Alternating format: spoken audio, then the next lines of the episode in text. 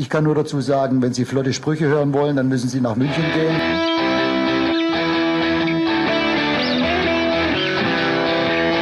Die Sportgondel.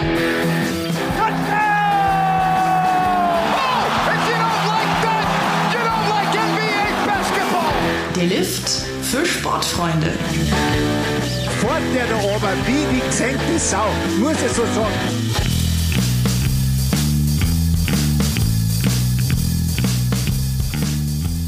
Sie ist 53 Jahre alt, Athletin im deutschen Paralympics-Kader Team Deutschland Paralympics für Pararadsport und amtierende Vize-Weltmeisterin im Straßenrennen.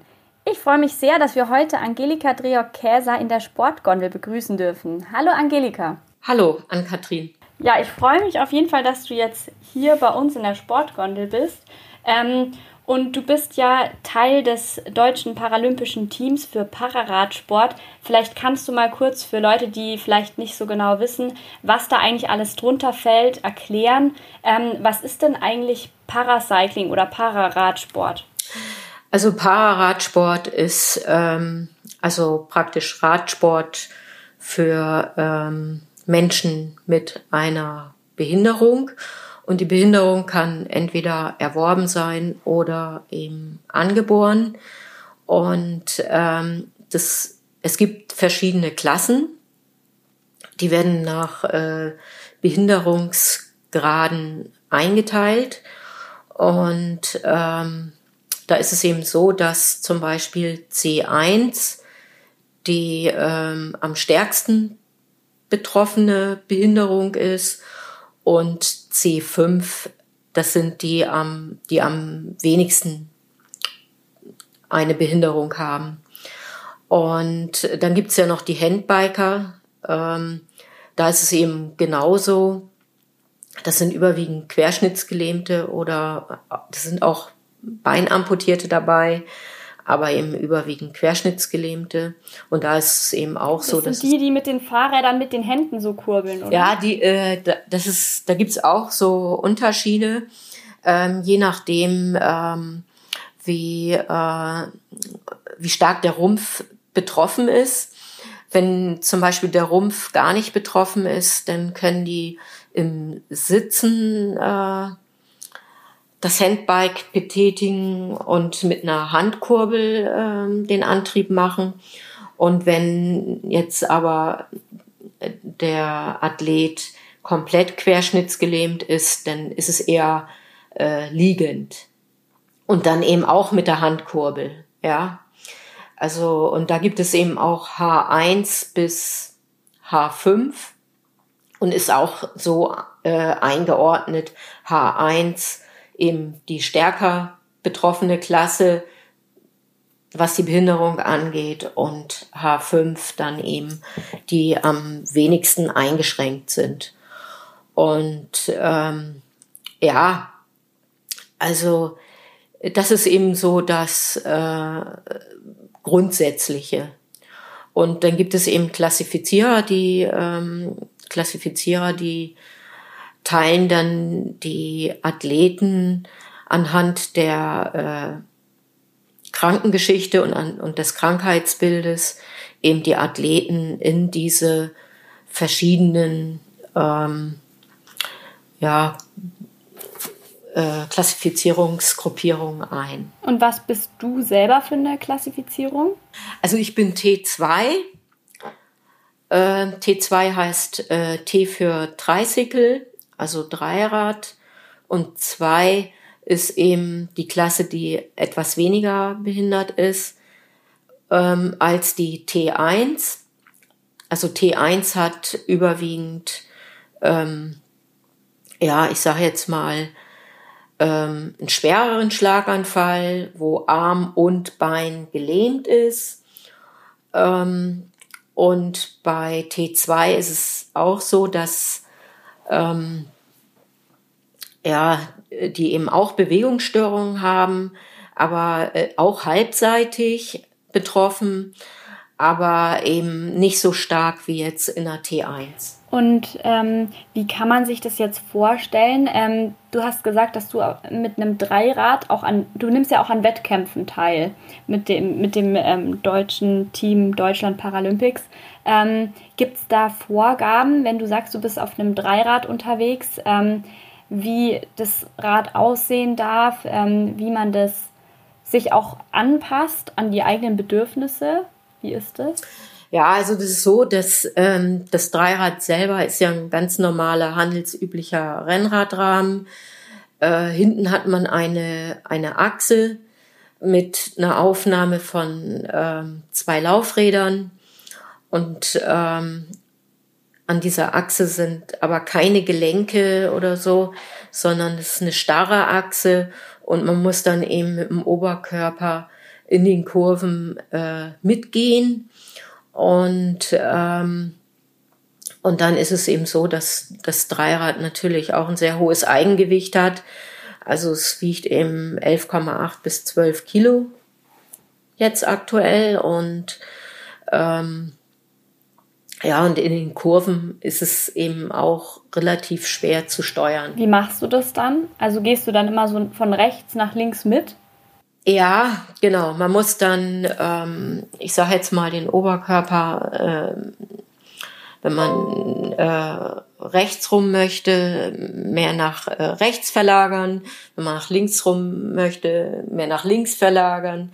Aber da muss man sich schon ziemlich in die Kurve reinlegen. Und äh, da muss man echt aufpassen, dass man nicht stürzt.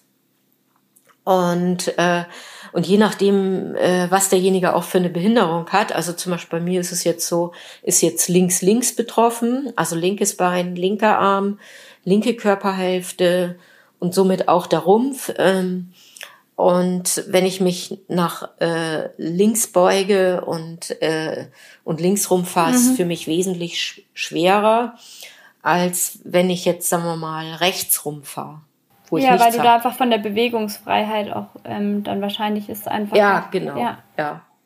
Aber bei den anderen ist es genauso. Ähm, genau, und damit muss man dann eben auch zurechtkommen.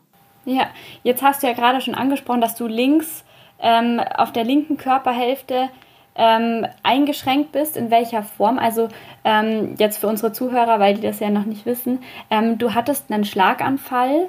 Ähm, in welchem Jahr war das? Also ich habe einmal 2009 äh, einen Schlaganfall gehabt. Und zwar mehrere Infarkte im Kleinhirn. Und zwar ähm, das Kleinhirn ähm, steuert eben äh, die Koordination, dann das Gleichgewicht ähm, und dadurch, dass bei mir aber äh, auch der Kleinhirnwurm betroffen war, ähm, habe ich auch eben sehr starke Probleme beim Gehen. Also das heißt, ich kann nicht schmal gehen, ich muss breitbeiniger gehen, weil ich sonst eben äh, umkippe. Und ähm, ja, und ich habe äh, eben also eine linksseitige Ataxie, also das heißt Armbein äh, ist linksseitig äh, von der Bewegung her ähm, ja, koordinativ äh, eingeschränkt. Ich kann auch nicht gleichmäßig treten. Ähm, und ich kann zum Beispiel auch mit links kein Handzeichen geben oder so, ne? Wenn ich jetzt fahre oder so. Wie ne? machst du das dann? Also wenn du jetzt zum Beispiel links abbiegen möchtest? Ja, ich muss es dann eben rechtzeitig vorher machen. Aber ich kann nicht gleichzeitig äh, in eine Kurve und dann auch noch einen Arm heben oder irgendwie was. Also das funktioniert nicht. Also trinken während des Fahrens ist auch schlecht. Ähm, da muss ich dann eben anhalten oder so, ne? Und ähm, ja, und vom Treten her ist es dann eben sehr ungleichmäßig. Und dadurch, dass ich aber eine ovale Kurbel habe, ähm, die eigentlich schon, ich sage jetzt mal, einen ungleichmäßigen Tritt vorgibt, ähm, ist es für mich wiederum besser, mit der Kurbel zurechtzukommen, weil der Todpunkt dann äh, verlagert wird. Ne? Du hast ganz normale Fußpedale. Äh, vom Druck oh, her. Entschuldigung, ne? ich wollte dich nicht unterbrechen. Also du hast ein normales Fußpedal aber bei deinem Dreirad, oder? Ja, ich habe ein Klickpedal und äh, ich habe das Klickpedal auch ganz leicht eingestellt, so dass ich gut rein und rauskomme und ähm, es ist eine ganz normale handelsübliche Kurbel, bloß die Kettenblätter, das sind äh, die sind von einem Hersteller, die sind oval und dadurch, dass die oval sind, ähm, hat man dann einen veränderten Druckpunkt, wenn man die Kurbel nach unten tritt. Und wieder auf der anderen Seite dann natürlich wieder hochzieht. Ne? Okay, entschuldige, jetzt bin ich gerade rausgeflogen, das ist nicht schlimm. Also wir waren, glaube ich, gerade bei deinen Pedalen ste äh, stehen geblieben, dass die ganz normal sind, nur die Ketten sind ein bisschen verändert im Vergleich zu einem Fahrrad, wie man es jetzt vom ähm, eigenen Radfahren vielleicht auch kennt. Genau, also die Kettenblätter sind anders. Ne? Die Kettenblätter sind oval und ähm, ja, das sieht dann aus, als wenn das Kettenblatt eiert. Und dadurch, dass ich auch nicht rund treten kann und ähm, ist es für mich einfacher, so ein Kettenblatt zu fahren, als wenn es normal rund wäre. Weil das kann ich gar nicht treten. Das gibt's ganz normal zu kaufen und bloß man muss eben auf das kommen.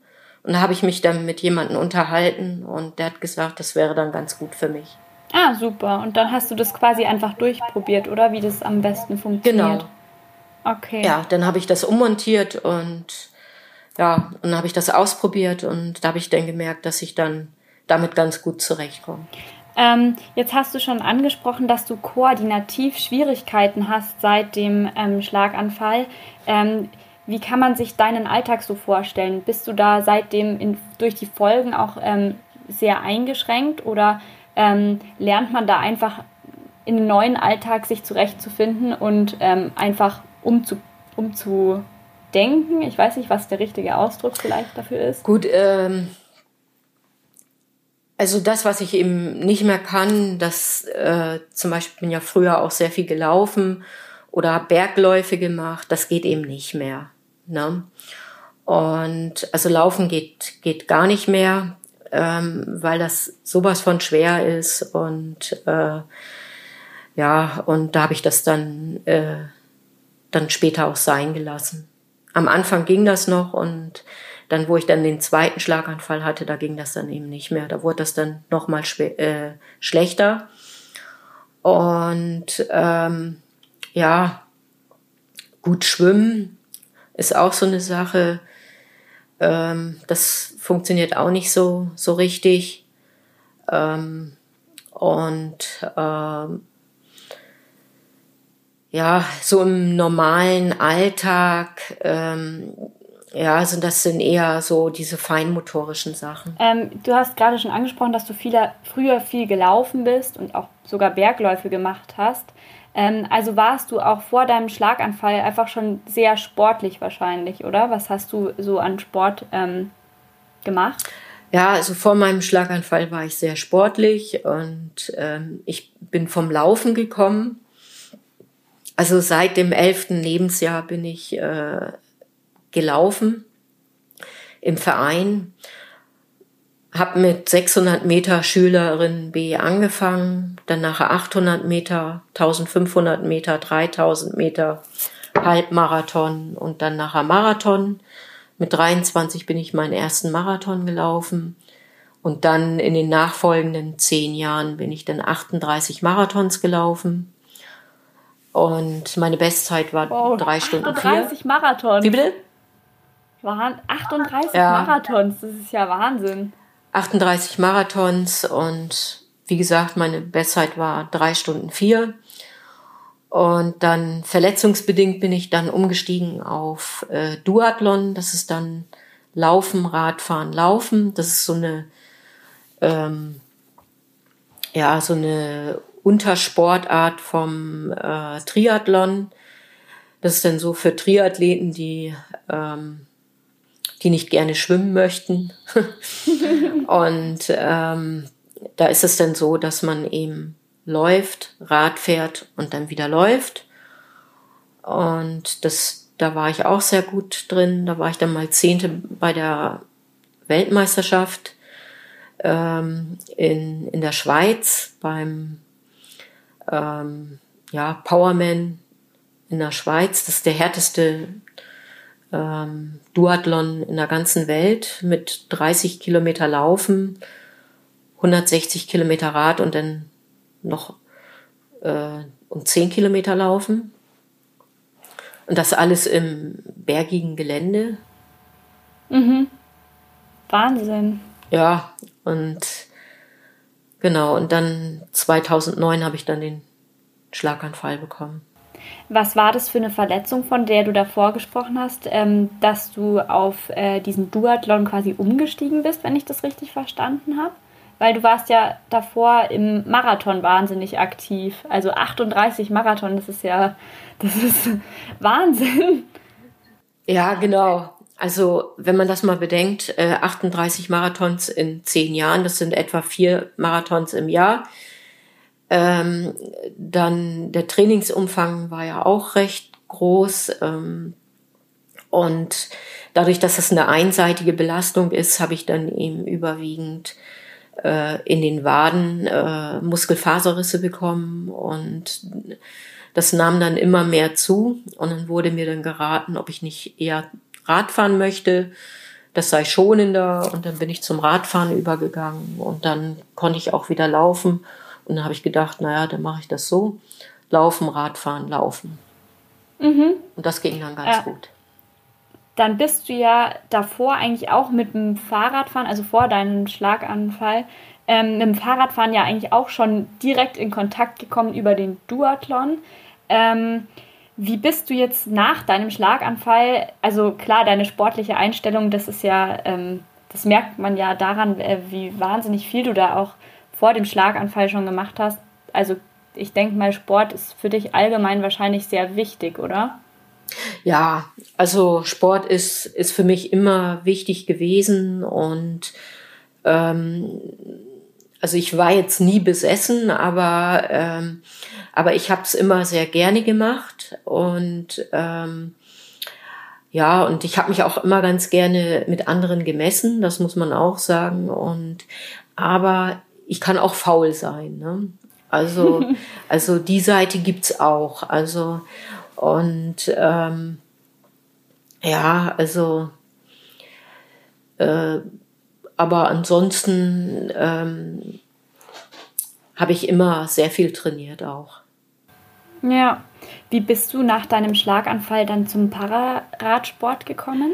Ja, das war nicht unmittelbar danach. Ähm, das hat dann schon ein bisschen gedauert, weil äh, nach dem Schlaganfall hat man dann erstmal die Reha bekommen und und dann stellte sich für mich die Frage, kann ich Rad fahren oder kann ich kein Rad fahren?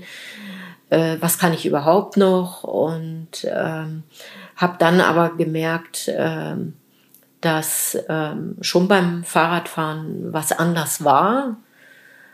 Ähm, ich konnte das nur nicht deuten, ähm, weil das war sowas Komisches. Äh, und ich habe immer gedacht, mein Rad hat irgendwie eine Acht. Ja, und, und das Rad fährt wie in Wellen. Ja, so muss man sich das vorstellen. Und da habe ich gedacht, das gibt's doch gar nicht, das kann doch gar nicht angehen. Selbst im Wohnzimmer, wo ich das auf der Rolle habe. Ähm, und da, dabei steht das doch nur so rum. Und, und trotzdem äh, ist da dieses Gefühl, ähm, wie als wenn man da eine Achterbahn fährt oder ähm, und man kann gar nicht richtig treten und so, ne? Und ja, und dann hat das eine Zeit lang gedauert und dann habe ich einen Kollegen gefragt, ähm, wie das denn aussieht mit, mit Radfahren. Und er meinte, der Kollege, ähm, der in der Physiotherapie arbeitet, ähm, ja, musste ausprobieren, entweder es geht oder es geht nicht. Und dann habe ich erstmal auf dem Parkplatz geübt. Dann habe ich auf dem Parkplatz geübt und War das noch auf dem Zweirad? Ja, ich bin zuerst Zweirad gefahren und da bin ich aber immer so gefahren, ja, hin und her und es hat gewackelt und wie als wenn der Rahmen immer rechts, links ausschlägt und ähm, ich konnte keine Handzeichen geben. Ähm, und das, also man musste sich so stark konzentrieren. Und da wurde mir dann schon immer gesagt, naja, dann fahr doch Dreirad. Aber ich wusste ja gar nicht, dass es ein Dreirad gibt in der Form, wie ich das jetzt habe. Und, ähm, deswegen bin ich ja noch Zweirad gefahren. Ähm, und dann wurde aber gesagt, naja, probier's doch einfach mal aus. Und dann habe ich dann ähm, mal den Michael Teuber, äh, den Paralympicsieger im Zeitfahren getroffen und der hat dann gesagt, Mensch, Paracycling wäre doch was für dich. Ähm, und äh, man muss mal schauen, in welcher Klasse du bist. Und, und da bin ich tatsächlich erst einmal auf dem Zweirad gewesen. Und da wurde aber schon immer gesagt, ähm, naja, nicht das Dreirad für mich besser sei. Ja, weil ich im Grunde genommen gar nicht so konkurrenzfähig war. Ne? Und, ähm, und nach dem zweiten Schlaganfall 2014 ist es dann nochmal schlimmer geworden. Und da hatte dann der deutsche Klassifizierer gesagt, ähm, also ich denke mal, dass das Dreirad für dich wesentlich besser ist. Und ich hatte vorher immer so eine Hemmung. Naja, Dreirad, wie sieht das aus, ne? Wenn man mit dem Dreirad äh, so ähm, vom Parkplatz aus, äh, von der Haustür aus losfährt, ne? Und ähm, naja, auf jeden Fall habe ich dann ähm, eine Achse zugeschickt bekommen, nachdem ich ähm, aufs Dreirad klassifiziert wurde. Und dann habe ich das ausprobiert. Wie passiert so eine Klassifizierung? Entschuldigung, wie passiert so eine Klassifizierung? Also was, wie wird das äh, getestet? In welche Kategorie man da ein, eingeordnet wird? Also die Klassifizierung, ähm, die werden meistens bei den Weltcups gemacht. Und ich war ja vorher in der C4 oder eigentlich war ich gar nicht so richtig äh, einzuordnen, weil äh, die Klassifizierer eigentlich gar nicht so genau wussten, was ich überhaupt habe. Und ich meine, ich konnte ja Zweirad mhm. fahren, bloß ähm, eben wackelig. Ne? Und äh, ja, und dann wurde gesagt, also an, anhand des Krankheitsbildes und anhand der Bewegungsstörung und wäre das Dreirad äh, für mich äh, auf jeden Fall besser. Und ich sollte es doch mal ausprobieren. Und dadurch, dass man das Dreirad nicht, äh, ich sag jetzt mal, in jedem Radladen bekommt, ja, ähm, musste ich erstmal zusehen, wie ich, wo ich erstmal so eine Achse herbekomme. Und die Achsen werden eigentlich nur in England hergestellt und, ähm, und, das, und die Wartezeit ist meistens ein halbes Jahr. Und da habe ich dann ähm, von meinem jetzigen Trainer, vom BPRSV Cottbus, ähm, eine Achse zugeschickt bekommen. Das war 2016. Hab dann angefangen damit zu trainieren, habe mich einmal draufgesetzt und habe gedacht, wow, das ist es. Wahnsinn. Wenn ich mich jetzt draufsetze und losfahre, das ist wie, als wenn ich gar nichts hätte. Ne? Wie als wenn man mit einem Zweirad fährt und man ist ganz gesund. Mhm. Ne? Wahnsinn. Das Wackeln war weg und dieses komische Gefühl war weg und ja, ich konnte gleich damit fahren und war so froh und alle Zweifel, die ich hatte vorher und auch alle Vorurteile, die ich hatte gegenüber den Dreiradfahren, das muss ich natürlich auch sagen, weil es sieht nicht unbedingt schön aus, mit dem Dreirad unterwegs zu sein ähm, ja, die habe ich alle über Bord geworfen und für mich gab es nur noch das Dreirad, ne? Wow, und da dachte ich, wow. Ja, das ist voll schön, wie du das so sagst. Da merkt man richtig diese Begeisterung, die du da wirklich einfach im Prinzip auf den ersten Blick, kann man ja sagen, oder? Ja, ja. Also das hätte ich nie gedacht. Ne? Wie waren die Reaktionen von deinen ähm, Bekannten oder auch von deiner Familie, ähm, als du so richtig auch mit, mit Wettkämpfen ähm, zum Pararadsport äh, gekommen bist? Also da muss ich ganz, ganz klar sagen, die haben sich alle gefreut. Ne? Selbst äh, auch in der Klinik, wo ich arbeite, die Ärzte und so weiter, die wussten ja, was ich habe und und die wussten ja, dass ich äh, Rad gefahren bin und die haben sich mit mir gefreut, dass ich äh, Dreirad fahre und dass es so gut klappt und ähm, und dass es jetzt viel besser aussieht, ja. Und ähm, also es gab niemals irgendwie ähm, ja, ich sage jetzt mal, negativen, ne, negatives Kommentar oder oder ähm, oder es wurde gesagt, naja, warum fährt die jetzt Dreirad oder so, ja? Also das das stand nie irgendwie zur Diskussion und die haben sich alle für mich gefreut und auch äh, die Paracycling-Kollegen haben sich auch alle gefreut ja, dass ich jetzt endlich angekommen bin und das richtige Sportgerät für mich entdeckt habe und dass ich da drauf bin und da, wo ich auch mit zurechtkomme. Ja, ähm, weil es bringt ja nichts, wenn ich da immer als Letzte äh, hinten hänge ähm, und ich kann nicht in der Gruppe fahren. Ja. Ne? Wie ist so der Trainingsplan bei dir? Du hast schon gesagt, ähm, im, im Kader, die ähm, Kollegen haben sich auch gefreut, dass das alles geklappt hat. Ähm, die sind ja aus völlig verschiedenen Disziplinen, kann man ja fast sagen, wenn die mit verschiedenen Fahrrädern unterwegs sind, ähm, die mit den Handkurbeln und auf dem Zweirad und dem Dreirad, trainiert man da trotzdem zusammen oder ähm, ist das dann individueller? Also es ist so, dass im Trainingslager, äh, dass man da am Anfang losfährt, also alle zusammen und ähm, vorne dann eben die Zweiradfahrer, dann äh, zum Beispiel die Dreiradfahrer, ne? Und, ähm, und, und dann nach einem gewissen Abstand dann eben die Handbiker. Ne? Ähm, und dann nachher äh, wird es dann ja selektiert und da trainieren dann die Dreiradfahrer zusammen, dann die Handbiker zusammen und auch die Zweiradfahrer.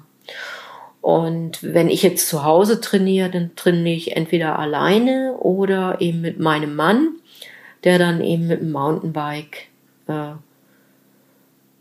ja, vor mir fährt oder hinter mir fährt, je nachdem. Ne? Ist der auch in der, in der ähm, Wettkampfszene unterwegs oder ist der einfach privat gerne Fahrradfahrer? Nein, der macht gar nichts. Äh, äh, der ist ein ganz schlechter Zuschauer. Das muss man ganz, ganz klar sagen. Also ein ganz schlechter Zuschauer. Er möchte immer selber mitmachen und deswegen kommt er auch nicht mit. Und ähm, er war nur bei der Weltmeisterschaft dabei ähm, weil das eben ein sehr hochkarätiges Event ist und aber ansonsten ist er nirgendwo mit dabei, weil er, wie gesagt, ein ganz schlechter Zuschauer ist. Wie äußert sich das? Ja, der, der kann da nicht stillstehen. Also ähm, der möchte am liebsten mitradeln. ja, aber das geht ja nicht. Ja. Ähm, jetzt bist du in, also du bist Vize-Weltmeisterin im Straßenrennen. Was gibt es da noch für Kategorien? Also es gibt noch das Einzelzeitfahren, da bin ich ja äh, Vierte geworden, nur elf Sekunden hinter der Bronzemedaille.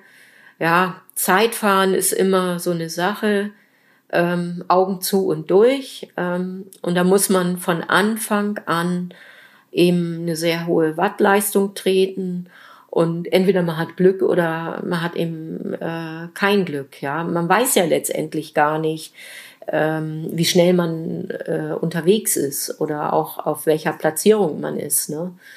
Also es hieß zwar in der letzten Runde, dass ich auf Platz drei bin, aber ähm, wenn ich aber die Kurve langsamer fahre als die Kanadierin, die dann nachher vor mir war, ähm, dann hat dem noch mal irgendwo zwei, drei Sekunden oder so rausgeholt. Ne? Aber das kriege ich ja nicht mit. Ja, weil der direkte Vergleich ja auch fehlt, oder? Ja, genau. Man hat ja im Endeffekt nur gegen sich selber den Wettkampf. Ja. Ähm, hast du auch mal andere Kategorien ausprobiert, also Straßenrennen und Einzelrennen? Ähm, also Einzelzeit, oder wie hieß die Kategorie? Einzelzeit? Es ist ein Einzelzeitfahren. Also es gibt immer zwei Sachen. Ähm, also einmal das Einzelzeitfahren, und einmal das Straßenrennen.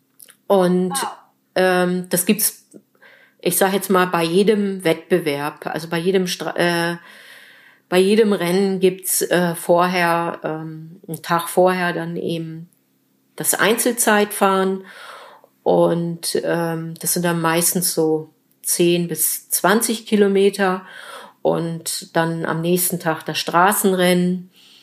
Und, ähm, und das Straßenrennen, das ist meistens so 30 Kilometer und, äh, und aus diesen beiden Wettbewerben, äh, das wird dann nachher zusammengefasst und äh, da gibt's dann nachher Punkte für die UCI zum Beispiel.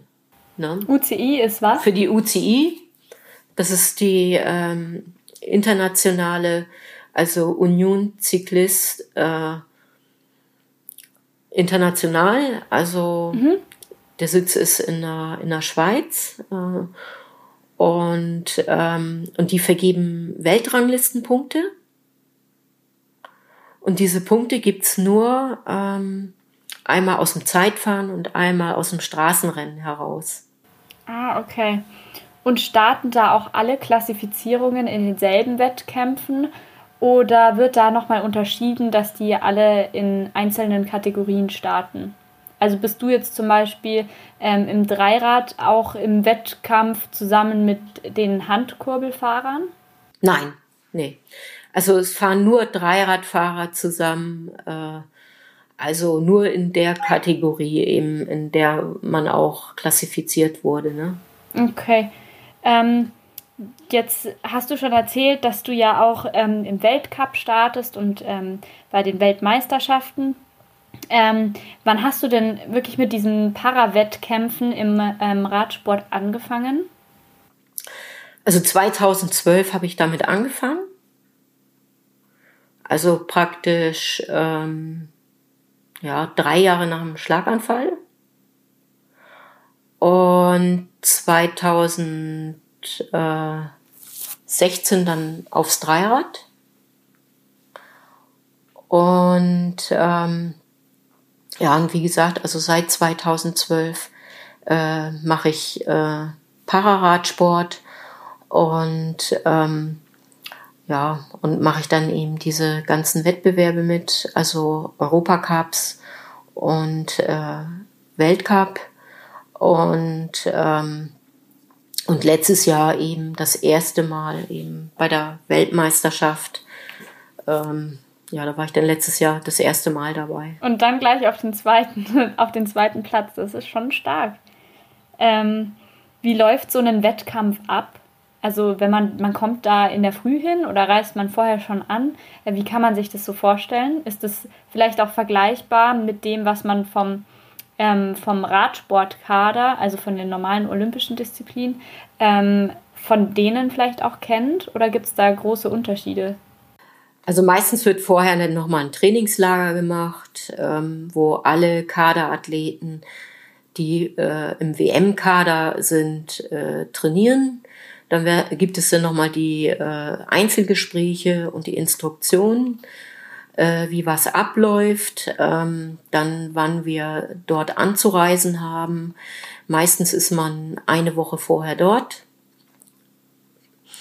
Und ähm, dann sind alle im selben Hotel. Ähm, Doppelzimmer, ich bin immer mit meiner äh, Dreiradpartnerin zusammen in einem Zimmer. Und ähm, ja, dann wird ein bisschen trainiert. Dann äh, schaut man sich die Strecke an. Dann die, die Strecke selber abfahren darf man nicht. Also die darf man erst kurz vorher abfahren. Also die ist erst kurz äh, vorm Wettkampf freigegeben.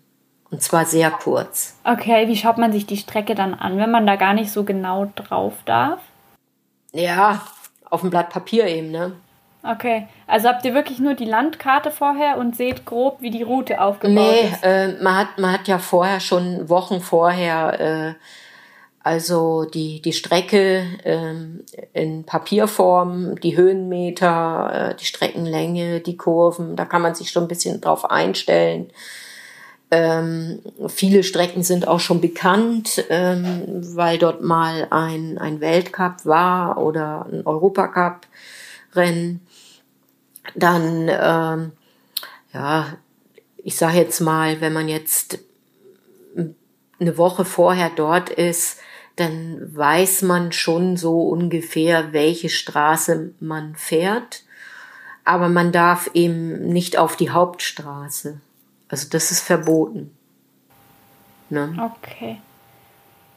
Wie viele Wettkämpfe ähm, machst du im Jahr ungefähr? Ist das ein sehr voller Wettkampfkalender oder hängt das vielleicht auch einfach vom Jahr ab? Ja, also das ist so, dass ähm, also es konzentriert sich fast alles auf das erste halbe Jahr. Mhm. Also die ganzen Wettkämpfe, ähm, auch von den Qualifikationen her und so weiter, ähm, so dass das schon alles meistens so im Mai oder Juni unter Dach und Fach ist.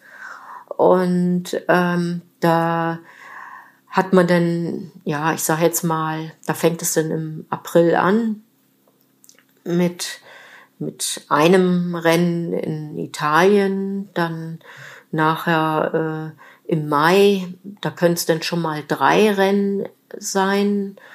Also dann ist schon fast jedes Wochenende dann ne, ein Rennen. Und, und dann ist ja dann schon der Juni. Ja, und dann ist die Saison eigentlich schon wieder vorbei. Ja, also ähm, und dann muss man schauen, hat man sich qualifiziert für die WM oder für äh, die Paralympischen Spiele. Und, und dann äh, hat man erstmal Ruhe und dann fängt man wieder an. Ja. zu trainieren und, und auch mit den Wettkämpfen, ne? Da hat man so ein kleines Sommerloch, ne? Ja. Bis die Trainingsphase wahrscheinlich wieder losgeht. Ähm, hast du selber noch irgendeinen Wettkampf, auf den du so richtig äh, dich drauf freust ähm, und auch irgendwie dir bestimmte Zielsetzungen vielleicht vorgenommen hast, was du mal gerne ähm, für Platzierungen in bestimmten Wettbewerben ähm, schaffen möchtest? Ja, gut, äh, normalerweise wären ja auch dieses Jahr wieder die Weltmeisterschaften gewesen. Und da hatte ich mir das eigentlich schon, schon vorgenommen, ähm, ja, also eigentlich Weltmeisterin zu werden. Aber wow. dank Corona ist es jetzt ja nun ausgefallen. Und ähm, obwohl ich eigentlich sehr gut vorbereitet bin und war. Und ähm, ja, jetzt muss man schauen, äh, die Qualifikation oder qualifiziert habe ich mich ja für die Paralympischen Spiele ähm, mit dem Vize-Weltmeistertitel, das die äh, eigentlich das mit das höchste, ja, was man eigentlich schaffen kann. Ne? Also entweder Weltmeister oder Vize-Weltmeister, überhaupt eine Medaille bei der WM äh, ist immer äh, die höchste Kategorie, um sich für irgendetwas zu äh, qualifizieren. Und das haben wir ja geschafft. Und ja, und jetzt ist es natürlich so, dass äh, das Ziel natürlich nächstes Jahr, ähm, wenn eine WM ist, die Weltmeisterschaft und eben die Paralympischen Spiele. Das ist mein Ziel. Und mein Ziel ist auch ganz klar eine Medaille. Das ist auch ganz klar. Ähm, was für eine, das ist mir eigentlich egal. Ähm, Hauptsache eine Medaille. Und ähm, ja, und, und dann muss man auch erstmal gesund sein und erstmal gesund durchs Jahr kommen. Und ähm, ja, und äh, wichtig ist auch, dass wir nominiert werden. Ja, also qualifiziert heißt nicht unbedingt auch gleichzeitig nominiert. Das muss man natürlich auch sagen. Ne? Aber ganz klar, die Paralympischen Spiele, die stehen ganz oben auf meiner Liste. Ne? Das, doch, das sind doch sehr schöne Ziele, die du dir da auf jeden Fall gesetzt hast. Und da wünsche ich dir auf jeden Fall ganz viel Erfolg und ähm, gute Trainingszeit bis dahin. Ähm, steht da schon was fest, ähm, inwiefern die verschoben werden oder wann das vielleicht auch wieder stattfinden kann? Gibt es da schon vorläufige Termine? Also es ist so, dass die genau zum selben Zeitpunkt stattfinden, wie sie dieses Jahr stattgefunden hätten. Also vom 25. August bis 6. September. Wo sind die Spiele? In Tokio. Und die Radrennen, die finden, äh, ähm, ja, das ist so ein äh, etwa 60 Kilometer außerhalb von Tokio finden die Radrennen statt. Das ist der äh, Fujiyama Speedway und das ist so eine ehemalige Formel 1 Rennstrecke und da findet das Straßenrennen und das Zeitfahren statt. Okay, ich glaube, das ist doch ein schöner Punkt, äh, um das Ganze zu beenden. Ich wünsche dir ganz viel Erfolg, dass du das ähm, schaffst, deine Ziele da zu erreichen, die ja sehr ambitioniert sind mit Medaillen, ähm, da aus Tokio zurückzukommen. Wünsche ich dir ganz viel Erfolg und danke dir auf jeden Fall für das Gespräch. Es war sehr interessant, ähm, da mal einen Einblick zu bekommen, wie das ähm, als Pararadsportathletin im Kader ähm, ausschaut, wenn man sich äh, da auf auch solche Wettkämpfe vorbereitet. Vielen Dank auf jeden Fall. Ja, danke. Die Sportgondel. Ah, der hat eh schon so viel erzählt, oder? Nein, so hast du gefragt. Du lässt mich nicht mal reden.